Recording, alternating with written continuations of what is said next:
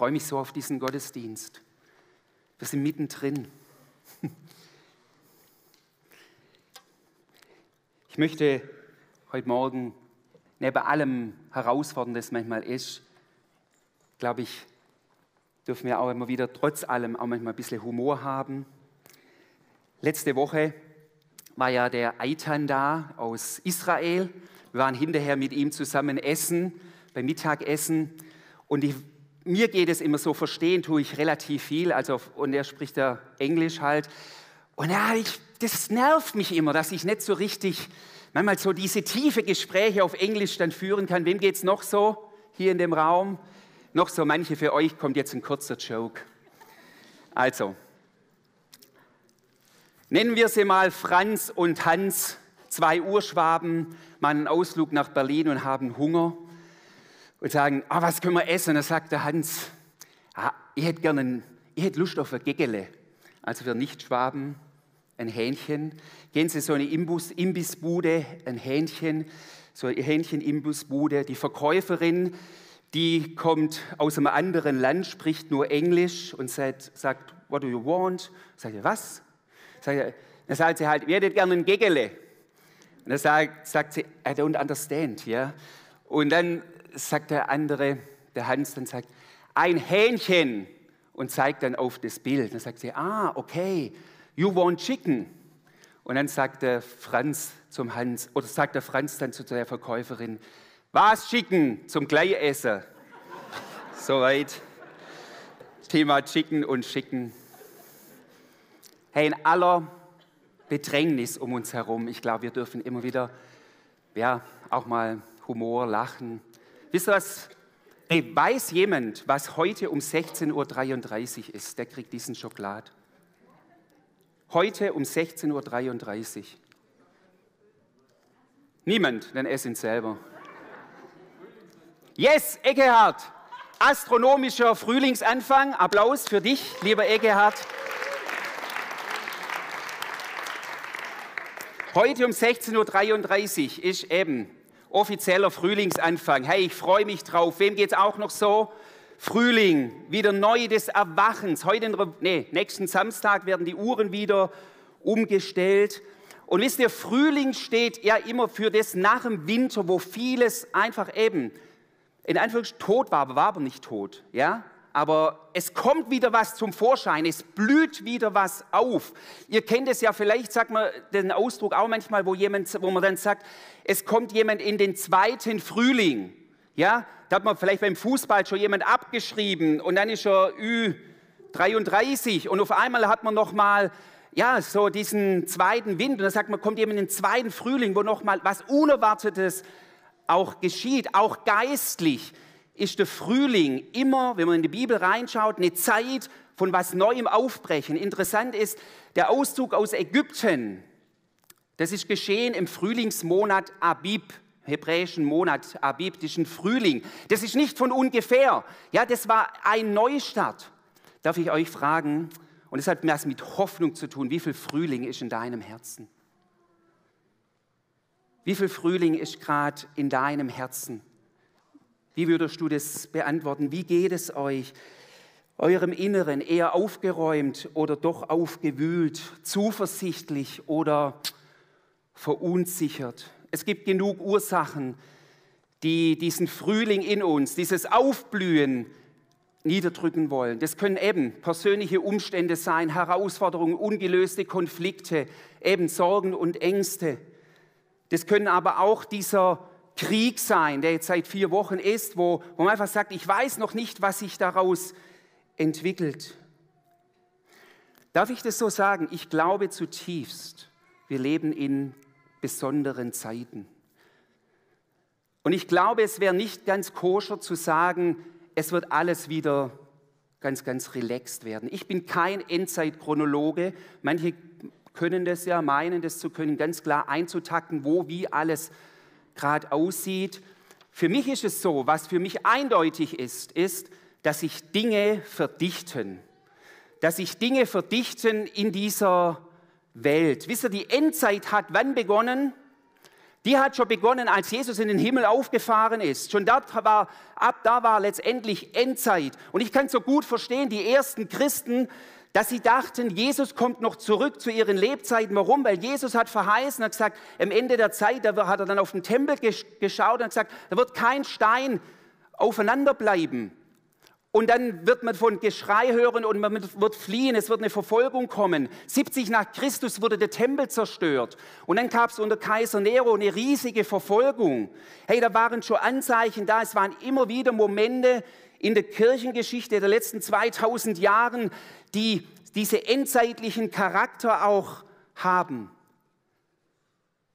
Ich empfinde, genau zum Beispiel, wollte ich noch kurz sagen, zum Beispiel auch der 30-jährige Krieg, wenn man das mal verfolgt, wie brutal, was da war, wie viele Menschen gestorben sind, die Pest zu der damaligen Zeit dann auch. Oder der Holocaust.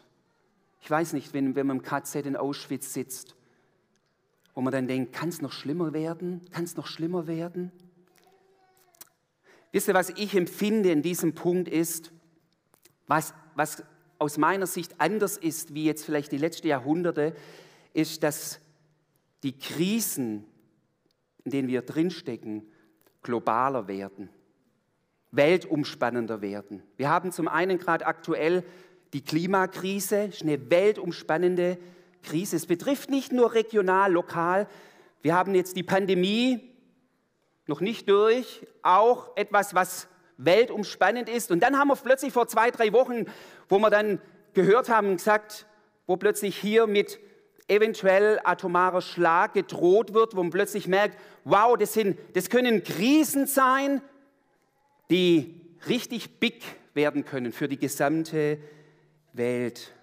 Aber, und jetzt kommt mein Aber, und das rufe ich aus, die finale Person der Weltgeschichte ist kein Herr Putin oder sonst irgendjemand, ein anderer Machthaber. Die finale Person der Weltgeschichte ist Jesus. Das ist unser Jesus. Er steht und auf ihn läuft alles hin. Und wir Christen sind nicht berufen, wir haben oft so Endzeit mit Horrorszenarien. Ja, es sind herausfordernde Dinge, aber am Ende der Endzeit steht Christus, auf den wir zugehen. Und wer sich vielleicht erinnert, ich habe letztes Jahr mal eine Predigt gehalten vom Aufwachsen der Saat, von dem Gleichnis der Aufwachsen der Saat, das Jesus erzählt. Und er sagt, es wächst beides. Da beschreibt er das ja auf dem Feld, hat einer guter Same Weizen ausgestreut. Dann kam nachts der Feind und hat Unkrautsamen ausgestreut. Und beides wächst dann auf. Und dann sagen die Knechte und sagen, lass uns das Unkraut rausreißen und der Herr, der Landwirt sagt, nee, nee, lass es, sonst reißt er vielleicht das Gute auch noch raus. Wartet bis zum Ende der Zeit. Und es ist so, das Herausfordernde, die Kraft des Bösen, das wird zunehmen, das Unkraut wächst, aber Leute, das, der Weizen, das Reich Gottes, und das ist meine Hoffnung, und deshalb sind wir Christen nicht Endzeit-Katastrophenprediger, ähm, sondern wir sind und bleiben Hoffnungsprediger, weil das Reich Gottes, der Weizen wächst auch, heißt es da in diesem Gleichnis. Und die Frage ist immer, auf was hast du den Fokus? Auf was hat Gemeinde Jesu den Fokus? Glauben wir noch, nochmal, auch für unser Land um einen Aufbruch, um eine Erweckung oder dass alles voll ins Bach runtergeht? Wie viel Hoffnung ist in uns? Was will ich mit euch teilen, diese und nächste Woche, zwei Predigten? Ich glaube für die Zeit, und das ist auch ein Stück, ich will das echt auch vorbereitend reinspringen, aber wir brauchen es auch schon für diese Zeit, in diesen herausfordernden Umständen, brauchen wir aus meiner Sicht zwei Herzens, ähm, also zwei Dinge in unserem Herzen, die enorm wichtig sind, dass wir gut durch diese Zeiten hindurchkommen. Und ich habe es mal die zwei Dinge rausgegriffen. Was unser Herz in dieser Zeit braucht, ist zum einen Frieden und Wachsamkeit. Frieden und Wachsamkeit. Ich glaube, diese zwei Dinge sind absolut bedeutsam, um Kurs zu halten für uns und in unserem Leben. Und ich möchte mit euch heute anschauen, was bedeutet dieses Thema Frieden in unserem Herzen zu haben, trotz den Umständen. Und nächsten Sonntag schauen wir das Thema Wachsamkeit an. Jesus ruft immer wieder auf und sagt, seid wachsam. Seid nüchtern. Lasst euch nicht einlullen. Und das werden wir nächsten Sonntag genauer angucken. Aber heute geht es für mich um dieses Thema von Frieden. Und ich glaube, Christen, Jüngerinnen und Jünger Jesu, die in sich einen tief gegründeten Frieden haben und gleichzeitig ein wachsames Herz, das sind geniale Voraussetzungen, auch durch herausfordernde Zeiten zu kommen. Und ich glaube, es wird Zeit, dass Gemeinde Jesus sich auch auf herausfordernde Zeiten sich vorbereitet. Ja, und das Geniale ist, nicht wir müssen es produzieren, wir dürfen es empfangen, die Dinge, die wir brauchen. Stimmt's? Ich starte mit dem ersten Vers, ganz bekannter Vers aus Johannes 14 zum Thema Friede. Jesus spricht dieses Wort und sagt, Frieden lasse ich euch. Ja, und dann sagt er aber, meinen Frieden gebe ich euch, nicht gebe ich euch, wie die Welt gibt. Euer Herz erschrecke nicht und fürchte sich nicht. Johannes 13 bis 16, das sind die, diese oder Reden Jesu, die letzten Reden Jesu zu seinen Jüngern, wie sie im Johannesevangelium überliefert sind. Johannes 17 ist dann das hohe priesterliche Gebet, wo Jesus ins Gebet geht. Aber Johannes 13 bis 16 ist, sind nochmal, wo Jesus seinen Jüngern zum Beispiel den Geist Gottes verheißt, den Beistand verheißt, wo nochmal, wenn du das liest mit der Brille von Jesus gibt hier seinen Jüngern ein Vermächtnis mit. Und dann redet er über diesen Frieden und sagt, Frieden lasse ich euch, aber nicht wie die Welt ihn gibt. Um welchen Frieden geht es Jesus? Was, das wollen wir da reinschauen. Was heißt es, wenn Jesus sagt, meinen Frieden gebe ich euch? Ihr Lieben, klar ist, dass Jesus hier nicht in erster Linie den äußeren Frieden gemeint hat. Er hat ja immer wieder davon gesprochen, von eben herausfordernden Zeiten, wo er sagt einmal, haben Sie mich verfolgt, werden Sie euch auch verfolgen. Ja, er redet, Jesus hat uns nicht ein easygoing, grünes Spielwiese Leben verheißen, jetzt von den Umständen her. Also das ist es nicht in erster Linie. Für welche, um welchen Frieden geht es Jesus hier? Ich denke, ihr wisst es. Es geht um den, um den Frieden, der hier sehr tief in unserem Innern drin ist, in unserem Herzen. Jesus will nicht, dass wir wie aufgescheuchte Hühner, darf ich das so mal sagen, durch die Weltgeschichte kopflos rennen, sondern dass wir eine Positionierung unseres Herzens haben in seinem Shalom, in seinem Frieden. Vielleicht kennt ihr das, eben wenn man schon Dokus anguckt hat von irgendwelchen Büffelherden oder irgendwelche andere Antilopen. Da rennt eine weg oder irgendwie aufgeschreckt und die anderen rennen einfach mit. Die wissen gar nicht, glaube ich, warum. Ja, man rennt einfach mit. Und so soll es nicht unter uns sein, dass wir einfach wie aufgescheucht durch das ganze Ding hindurchrennen. Jesus möchte, dass wir aus der tiefe innere Ruhe und Frieden heraus leben. Es gibt den anderen Vers noch, auch Johannes, im Johannesevangelium 16, Vers 33, das sagt Jesus, das habe ich zu euch geredet, damit ihr, und das ist interessant, in mir Frieden habt. Dass ihr in mir Frieden habt. Das habe ich zu euch geredet. Diesen Frieden, der aus der Beziehung zu ihm herausfließt. Er sagt, lasst euch nicht erschüttern, lasst euch nicht entmutigen. Ihr habt Bedrängnis in dieser Welt, aber habt gleichzeitig Frieden in mir. Unfriede, innere Unfriede führt zur Verunsicherung und zur Entmutigung. Ein Friede in Christus, lass mich so positiv ausdrücken, innerer Friede bringt Standfestigkeit und Ermutigung. Innerer Friede bringt Standfestigkeit und Ermutigung. Ihr Lieben, lasst uns das mal jetzt am Beispiel Jesu anschauen. Wenn Jesus davon spricht, meinen Frieden gebe ich euch, dann muss es ja der Friede sein, der in ihm ist. Ja? Habt Frieden in mir. Lasst uns mal anschauen, wie wie der Friede sich in Jesus sich gezeigt hat. Wisst ihr, wenn ich die Evangelien anschaue, dann ist es immer wieder eines, was sich mich mit am meisten fasziniert, ist das, dass Jesus in all diesen Bedrängnissen, in all dem, wo er in die Ecke gedrängt wird, in all dem, wo Druck auf ihn gelegt wird, dass er aus, nicht aus, aus dieser Hektik heraus und auch fliehend oder sonst irgendwas, sondern dass er aus dieser Ruhe heraus agiert, aus diesem tiefen Frieden heraus agiert. Wir wollen da kurz ein paar Beispiele anschauen. Zum Beispiel an dieser Geschichte mit Johannes 8, Jesus und die Ehebrecherin. Da wird, wird ja die Frau hergezerrt zu Jesus. Für mich immer die Frage, wo ist der Mann? Ja, da wird nur die Frau hergezerrt. Da wird die Frau hergezerrt. Und dann ist ein Tumult, wahrscheinlich ein Geschrei. Und da sind viele Leute um Jesus herum. Und dann wurde er unter Druck gesetzt und gesagt, so, was sollen wir jetzt mit ihr tun? Gesetz Mose sagt doch und so weiter. Und dann heißt es von Jesus, ihr kennt diese Stelle.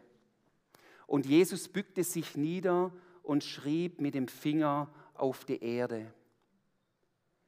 Als sie nun, ich muss hier weiterlesen, als sie ihn nun beharrlich so fragten, beharrlich, als sie, sie haben an ihm gezerrt, beharrlich fragten, richtete er sie auf und sprach zu ihnen, wer unter euch ohne Sünde ist, der werfe den ersten Stein.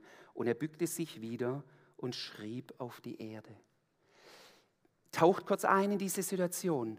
Pure Hektik, ein Geschrei, eine Frau, deren Schweißperlen runtertropft, die vielleicht denkt, meine letzte Stunde hat geschlagen. Und mittendrin dieser Jesus. Aus allen Poren von ihm strömt hier dieser Friede. Er kniet sich zuerst nieder. Wahrscheinlich ist er online mit seinem Papa im Himmel.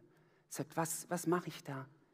Dieser tiefe Friede, der sich jetzt nicht von dem Druck des Äußeren bestimmen lässt, sondern innen in sich eine Quelle hat, die ihn erkennen lässt, was für ein Wort der Weisheit er jetzt hier hineinspricht. Wow. Johannes 11, Jesus und die Geschichte von der Auferweckung vom Lazarus. Hey, Lazarus ist gestorben, ein guter Freund von ihm. Alle, da ist ein Trauergeschrei und wer schon im Orient war, wenn Menschen gestorben sind, die trauern ein Stück weit anders, wie wir es trauern. Ja, nicht so in sich gekehrt, sondern nach außen. Da war ein Geschrei und da war auch Anklage von Maria und Martha, der Schwestern des Lazarus, und gesagt: Wo warst du? Wärst du nicht, wärst du hier gewesen, wäre er nicht gestorben? Überall diesen Druck. Und Jesus geht hin zu dem Grab und ruft aus dem Friede heraus: Lazarus, komm heraus und ruft ihn ins Leben zurück. Krass, Johannes 18, als Jesus vor Pilatus steht. Hey, draußen schreit das Volk, kreuziget ihn. Draußen, die Umstände waren sowas von Unfriede hoch zehn. Und dann ist er im Palast mit Pilatus, schon, schon wirklich misshandelt. Blut läuft ihm wahrscheinlich runter. Und er steht diesem Pilatus gegenüber. Und dann kommt etwas. Jetzt kann man natürlich sagen, war Jesus. Ja, war Jesus. Meinen Frieden gebe ich euch. Meinen Frieden gebe ich euch. Habt Frieden in mir. Dieser Friede, von dem hier die Rede ist, der soll auch dein und mein Leben bestimmen. Und da heißt es dann in dem Gespräch mit Pilatus, der bietet ihm noch an und sagt, hey, ich habe doch Macht, dich loszulassen. Mein Reich ist nicht von dieser Welt. Wäre mein Reich von dieser Welt, meine Diener würden darum kämpfen, dass ich den Juden nicht überantworten würde. Aber nun ist mein Reich nicht von hier. Spürt er diesen Frieden, den Jesus in sich trägt? Eine Geschichte, die aus der Kinder, Kindergottesdienst so plastisch oft dargestellt wird. Sturm im Boot, Jesus mit seinen Jüngern auf dem See Genezareth. Was tut Jesus? Jesus aber schlief. Tiefer Friede. Der Sturm tobt, die Jünger schreien, verständlich. Wasser peitscht rein. Sie sind am Untergehen und Jesus schläft. Mehr innere Ruhe geht nicht. Ich habe hier, ein, es hilft ja immer ein bisschen so bildlich, ein schöner Hula-Hoop-Reifen. Keine Sorge, ich mache nicht Hula-Hoop. Hat mir jemand gesagt, ich soll das machen, aber ähm, das ist tatsächlich eine Gabe, die ich nicht habe. Ja, ich will jetzt das nur mal dahinlegen. Jesus ist in diesen Dingen, wo ich hier jetzt aufgezählt habe, wenn du jetzt diesen Reifen nimmst als diesen Raum des Friedens, der von Gott ausgeht, mittendrin. Und er lädt uns ein, ich sage da gleich noch was, ein paar praktische Dinge dazu, dass wir uns immer wieder in diesem Raum des Friedens unser Herz drin positionieren. Und ganz viele Dinge, bildlich gesprochen, wollen uns aus diesem Raum rausziehen, rausreißen. Das können bei dir andere Dinge sein, wie sie bei mir sind. Und die wollen mich da raus. Und die Einladung ist jeden Morgen neu, jeden Tag neu. Habt Frieden in mir. Tritt herein in diesen Frieden, diesen Raum des Friedens. Als Jesus auferstanden ist, das Erste, was er seinen Jüngern zugesprochen hat, war Shalom mit euch. Klar, wahre hebräische Grußformel, aber es ist mehr als Hi, sondern es ist ein Zuspruch in diese aufgewühlte Herzen hinein, in diese Herzen der, der Jünger, die völlig nicht wissen, wie es weitergeht, was dran ist. Und dann kommt dieser Auferstandene zu ihm und zu ihnen und spricht zuerst dieses Shalom, dieses Friede sei mit dir hinein. Ich finde das fast eigentlich, ja, nur gerade so ein spontaner Gedanke. Ähm, Wäre, glaube gut, wenn wir uns öfters mit Shalom begrüßen würden, auch wenn wir nicht jetzt Juden sind, weil da etwas drinsteckt. Friede, Friede sei mit dir. Lasst uns da noch zwei Paulusworte, weil das durch die Bibel hindurch ist. Ihr müsst es mal lesen. Der Gott des Friedens, das benutzt Paulus so oft, der Gott des Shaloms. Und ich möchte zwei Verse damit uns teilen, noch von Paulus. Er sagt in Philipper 4, Vers 7, das ist ein Segenspruch, machen wir, sagen wir manchmal auch von hier aus. Der Friede Gottes, der allen Verstand übersteigt, wird eure Herzen, eure Gedanken bewahren in Christus Jesus. Diese Worte schreibt Paulus aus dem Gefängnis, aus hammerschwierigen Umständen. Und er betet und segnet die Philipper und sagt, dass der Friede Christi, welcher aller menschliche Verstand übersteigt, eure Gedanken und eure Herzen, und da heißt es, bewahrt. Ich habe nochmal nachgeguckt, im Griechischen kann ich auch übersetzen mit beschützt behütet oder sogar bewacht. Dass der Friede Gottes euer Herz bewacht. Hey, was muss man bewachen? Das Herz. Warum? Was bewachst du? Oder was, was ich weiß nicht, ja, ich glaube, wenn du in, in England bist, wo die Kronjuwelen sind, wo ist das, im Tower irgendwie da in London, wenn was kostbar ist, je kostbarer etwas ist, umso mehr wachen. Für dich, für Gott ist dein Herz mit das Kostbarste auf dieser Welt. Und er bewacht oder er will, dass der Friede, sein Friede, dein Herz bewacht. Nochmal, Aufgewühltheit, Aufgescheuchtheit, Unruhe oder diesem Leben in seinem Frieden. Eingehüllt sein. Wir haben das vorher beim Gebet vor dem Gottesdienst, dass wir sagen, dieser, dieser, dieser Friede Gottes ist wie ein Mantel des Himmels, der sich um unser Herz legen will und dass wir da drin eingehüllt sind. Und dann sagt Paulus hier, unsere Gedanken und unser Herz. Warum? Weil das genau die zwei Punkte sind. Unser Denken, wer kennt das manchmal? Ich, mir geht es manchmal so, man kommt hier oben nicht zur Ruhe. Das ist wie Gedankenkarussell. Man kann abends nicht einschlafen. Da ist eine Unruhe da. Und das und das, das ist miteinander verbunden. Und wenn da oben Unruhe ist, ist auch hier drin Unruhe oder auch andersrum. Das andere Paulus war, das gefällt mir, Oh, hammergenial, Kolosser 3, Vers 15. Habt es noch? Hier war es um Bewahren des Herzens. Und was soll jetzt hier der Friede Christi Gottes tun? Da, da geht es noch einen Schritt weiter. Der Friede Gottes regiere in euren Herzen. Also hier sagt Paulus nicht nur bewahren, sondern der Friede Christi regiere eure Herzen. Wenn man da genau hinguckt, das Wort, da steht dieses Wort, was, was es im Deutschen auch heißt. Der Friede Christi ist die Entscheidungs- oder soll die Entscheidungspower sein für dein und mein Leben. Also regiere aus diesem letztendlich heraus. Ihr kennt diese Aussage, wo man sagt, Angst ist ein schlechter Ratgeber. Ja, Friede, aus diesem Friede Gottes heraus zu agieren, ist etwas anderes. Die Frage ist, woraus treffe ich Entscheidungen? Was ist die Grundlage meiner Entscheidungen?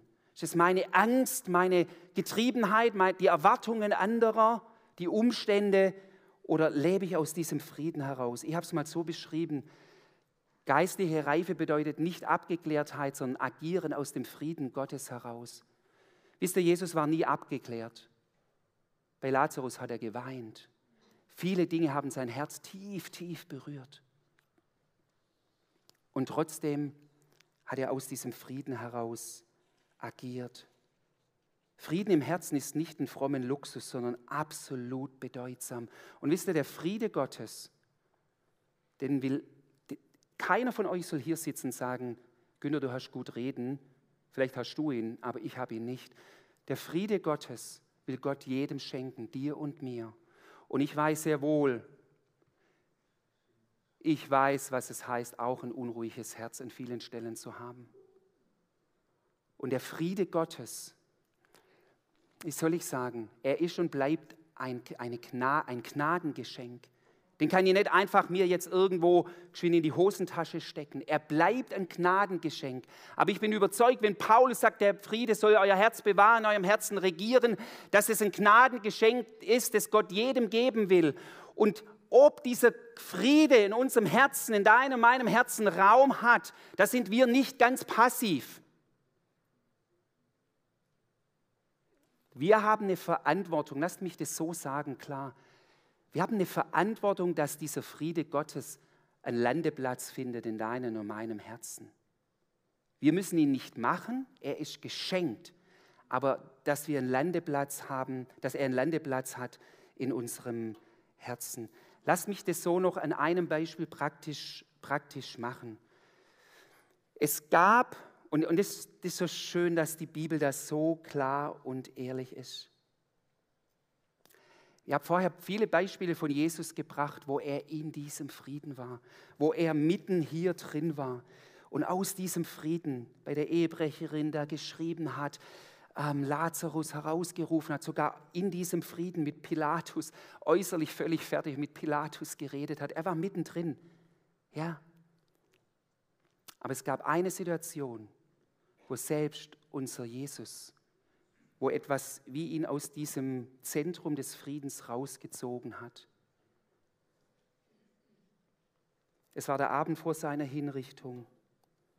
Er hatte tiefe Gemeinschaft mit seinen Jüngern erlebt und hat ihnen nochmal vieles vermittelt, das, was ich vorher gesagt habe, Johannes 13 bis 16 und auch in der anderen Evangelien. Er hat nochmal seinen Jüngern vieles vermittelt. Und dann ist er rausgegangen in diesen Garten Gethsemane. Und dort passierte plötzlich etwas in seinem Herzen. Und da lesen wir, Matthäus 26, Traurigkeit und Angst wollten ihn überwältigen und er sagte zu ihnen, meine Seele ist zu Tode betrübt. Jesus kennt dein Erleben, wo plötzlich dein innerer Friede, der vielleicht vor einer Stunde noch da war, plötzlich dir wie Sand zwischen den Fingern zerrinnt. Jesus kennt dieses. Für mich ist das so tröstlich, so, da ist er ganz Mensch. Ich kenne das auch selber so gut. Ich stehe manchmal morgens auf oder irgendwie bin gut drauf und denke, heute könnte ich die ganze Welt, ähm, na was, weiß auch nicht. Was? Rocken, ja. Und dann kommt, kann eine Sache kommen. Das kann manchmal nur ein Mail sein, aber das kann plötzlich auch ein Gedanke sein von Selbstanklage, von anderen Dingen, ähm, von irgendwelchen Umständen. Du kannst vielleicht zum Arzt gehen und kriegst plötzlich eine Diagnose und zack, es verdunstet. Wo der Friede abhanden kommt. Wie können wir hier von Jesus lernen? Wir wissen, ich habe vorher gesagt, Johannes 18, er kommt wieder in diesen Frieden, als er mit Pilatus redet. Und wir lesen, das ist ja nach Gethsemane, ein paar Stunden später, was passiert. Und das, soll, das, soll für, das ist für mich so ein Hinweis oder so eine Spur, die Jesus legt, wenn er sagt, wie komme ich denn zu diesem Frieden? Wie komme ich denn zu diesem Frieden? Es ist, nein, es ist gut, betet und segnet einander mit dem Shalom. Auch da geschieht etwas. Aber Jesus tut hier etwas, und das meine ich, die Eigenverantwortung. Er lässt sich den Frieden schenken, das ist Gnade, aber er schafft auch einen Landeplatz, eine Möglichkeit, dass dieser Friede Raum hat in seinem Herzen. Er öffnet es und er, er geht mit seinen Jüngern in diesen Garten Gethsemane. Ja, er sehnt sich auch nach Gemeinschaft, nach Gebetsunterstützung. Auch das braucht man, wenn man in Zeiten von Unfrieden ist, von innerer Aufgewühltheit. Aber er tut vor allem eines. Es heißt in Matthäus 26, 39, und er ging ein wenig weiter, fiel nieder auf sein Angesicht und betete und sprach, mein Vater, ist es möglich, so gehe dieser Kelch an mir vorüber, doch nicht wie ich will, sondern wie du willst. So einfach und doch so klar und wertvoll. Jesus spürt diesen inneren Unfrieden. Ihn zieht es hier förmlich raus. Und was tut er? Er geht bewusst in die Begegnung zu seinem himmlischen Vater und betet und sagt, aber mein Herz, jetzt in der Evangelien ist, ist nicht die ganze Gebet überliefert, aber der war nicht nur geschwind, hat nicht nur den einen Satz gesagt, da bin ich mir 100% sicher, den, den wir in der Bibel überliefert haben, der ist so wertvoll und wichtig. Ja, aber Jesus war mit seinem Papa in Intimität und hat sein Herz ihm ausgeschüttet und sagt, Papa, mein Friede ist gerade zerbröselt. Ich komme jetzt zu dir, ehrlich werden, echt werden. Und er schaut seinen Vater an und durch das Anschauen seines Vaters, durch die Begegnung mit ihm, baut sich in ihm neu Vertrauen auf und er nimmt neu wahr, wer er ist und was seine Berufung ist. Nämlich der Sohn des lebendigen Gottes. Und interessant ist, Jesus geht dreimal hin. Wisst ihr, wenn, du, wenn Frieden zerbröselt in uns, dann ist es mehr als oft ein Fix-It. Geschwind so auf die Schnelle. Von Jesus heißt es, er ging dreimal zum Beten. Es war auch ein Prozess, wo er mit seinem Papa im Gespräch war. Wisst ihr, was der, das ist so, eigentlich so, wie soll ich sagen, einfach und doch nicht banal. Versteht ihr, das ist ein Unterschied zwischen einfach und Banalität. Das ist ein Riesenunterschied. Es ist so einfach im Grunde genommen, wie wir diesen Frieden, und es ist der einzige Weg, es gibt keinen anderen Weg, es bringt nichts, wenn ich sage, ich verlasse Kirchheim und gehe auf die schöne einsame Insel, kann auch mal gut tun äußerlich, ja. Aber der einzige Weg, um einen Frieden wieder in seinem Herzen zu gewinnen, ist der, ich komme zu meinem Gott ich öffne ihm mein Herz und ich weiß, das ist ABC des Glaubens. Und ich schaue ihn an, wer er ist. Wisst ihr, das, was wir anschauen, das entwickelt, das prägt unser Herz. Und wenn ich nur auf die Nachricht, nur auf die Umstände schaue, das dürfen wir auch nicht, auch okay. Aber wenn wir dadurch Jesus aus dem Blick verlieren, dann brauchen wir uns nicht wundern, wenn unser Herz voller Unruhe ist.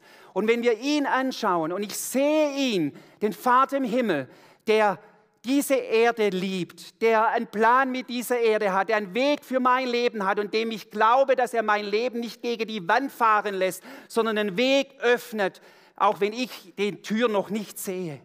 Wenn ich ihn anschaue und dann erkenne, wer ich in ihm bin. Und das ist ja dieser, dieser Wechsel. Ich schaue ihn an und durch das Anschauen wird, wird mir bewusst, wer ich denn in ihm bin. Ich bin kein kleines Würstchen, sondern ich bin Sohn des Allerhöchsten. Und, und, und das ist der Weg, den ich hier bei Gethsemane sehe. Wenn wir über Frieden reden, wie gesagt, wir brauchen Gemeinschaft, absolut, wir brauchen Gemeinschaft miteinander. Wir brauchen diesen Zuspruch, das, wo wir einander Shalom mit dir zusprechen. Aber der Hauptweg ist deine, deine Begegnung.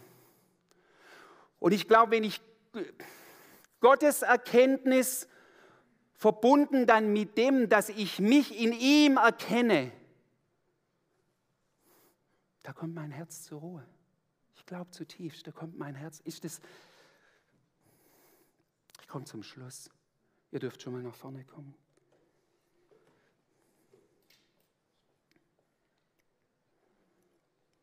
Im Psalm 160, hier, ist nochmal so die Zusammenfassung. Nee, ich sage die jetzt gar nicht. Ich lasse einfach hier stehen. Aber Psalm 116, Vers 7. Komm wieder zur Ruhe, meine Seele, denn der Herr hat dir Gutes erwiesen. Der Psalmbeter, was tut er? Mit wem spricht er? Mit seiner Seele, mit seinem eigenen Herzen. Und ich glaube, wenn ich neu, und deshalb glaube ich auch Lobpreis und Anbetung so wichtig, ihn anzuschauen und aus dem erkennen, wer er ist. Hey, wir können uns nicht genug mit dem Wesen unseres Gottes beschäftigen. Ihn anzuschauen und dann zu erkennen, eben, dass er der ist, der regiert, der Könige einsetzt und wieder absetzt und der einen Weg hat für unser Leben, der die große Klammer ist. Hey,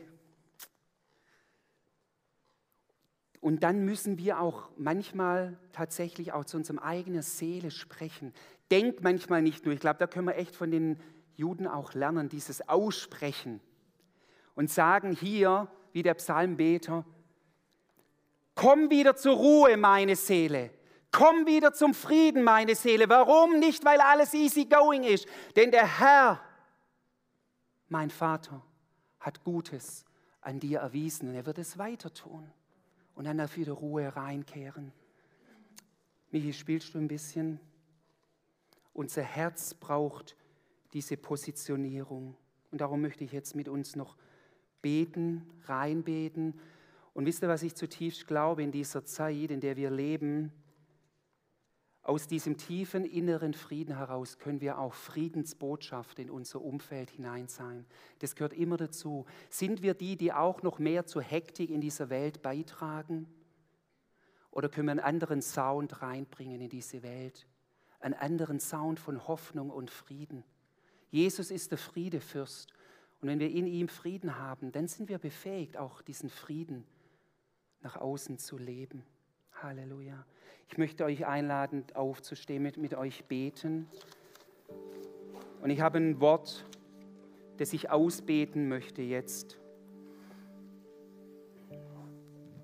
Und ich stehe bewusst da hier in diese Mitte hinein. Mir hat mal diesen Vers kürzlich jemand zugesprochen. Und der war bei mir in der Vorbereitung so so offensichtlich, wo ich dachte, das will ich jetzt zum Gebet nutzen als Inspiration für jetzt das Gebet. Ein Vers aus dem bekanntesten Psalm der Bibel. Psalm 23, Vers 5.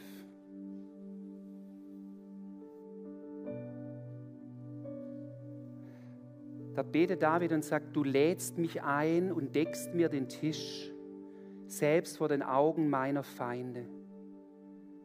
Du salbst mein Haupt mit Öl, um mich zu ehren und füllst meinen Becher bis zum Überfließen. Macht mal eure Augen zu. Könnt ihr euch diesen einen gedeckten Tisch vorstellen? Mit den besten Speisen. Nicht nur Wasser und Brot. Mit den besten Speisen besten Wein. Und da heißt es, du lädst mich ein und deckst mir den Tisch. Oh Mann.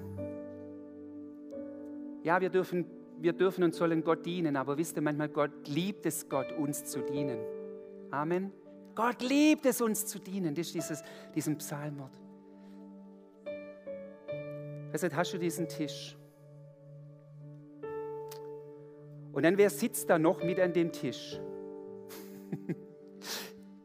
Im Angesicht, wo auch immer die genau sitzen, meiner Feinde. Und jetzt nimm Feinde als ein Bild für all die Dinge, die dir Unruhe machen, für deine Ängste, für deine Sorgen, für deine ungelöste Konflikte, für deine Selbstanklage. Die sitzen vielleicht alle mit darum. Und jetzt ist die Frage, schaust du immer deinen Feinden an dem Tisch an und vergisst eigentlich, was dir Gutes auf dem Tisch serviert worden ist? Oder genießt du das jetzt und kommst zur Ruhe, trotz den Dingen, die noch auch da sind um dich herum? Vater, und so danke ich dir jetzt von ganzem Herzen, dass wir empfangen dürfen von dir, dass bei dir Leben ist, dass bei dir Frieden ist. Und ich bete, dass wir an dem Tisch von dir, an dem Tisch der Gnade und dem Tisch des Friedens empfangen und nehmen dürfen, Vater.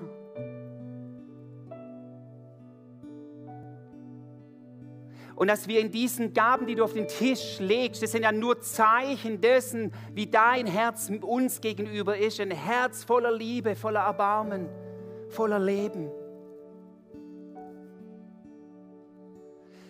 Und ich segne uns damit, dass wir unseren Blick wenden von diesen Feinden, die auch damit am Tisch sich rumzwängeln wollen, sondern auf den Tisch schauen, was der Herr uns Gutes gegeben hat.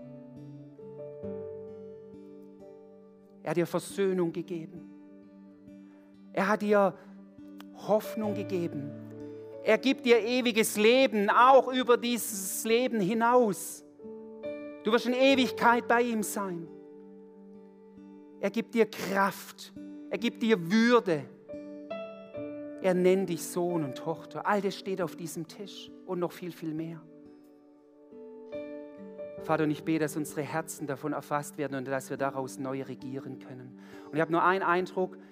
Ich möchte beten, Herr, dass du heute Menschen heilst von Schlaflosigkeit weil eine innere Unruhe in ihrem Leben ist oder wie auch immer. Manchmal kann man es an einem Umstand festmachen, aber manchmal ist es einfach schon wie irgendwie chronische Schlaflosigkeit. Aber du hast uns die Nacht gegeben, damit wir zur Ruhe kommen. Und ich bete heute an diesem Tag um Heilung von Schlaflosigkeit im Namen Jesu. Und jetzt, Heiliger Geist, danke ich, dass du jetzt noch weiter wirkst. Jetzt auch, wenn wir das Lied singen, Auge im Sturm, du bist ein starker Turm. Hey, lass da, empfang da auch. Singt mit oder hört zu, aber es bleibt in dieser empfangenden Haltung. Ich habe einfach Eindruck, Geist Gottes will da noch einiges tun. Amen.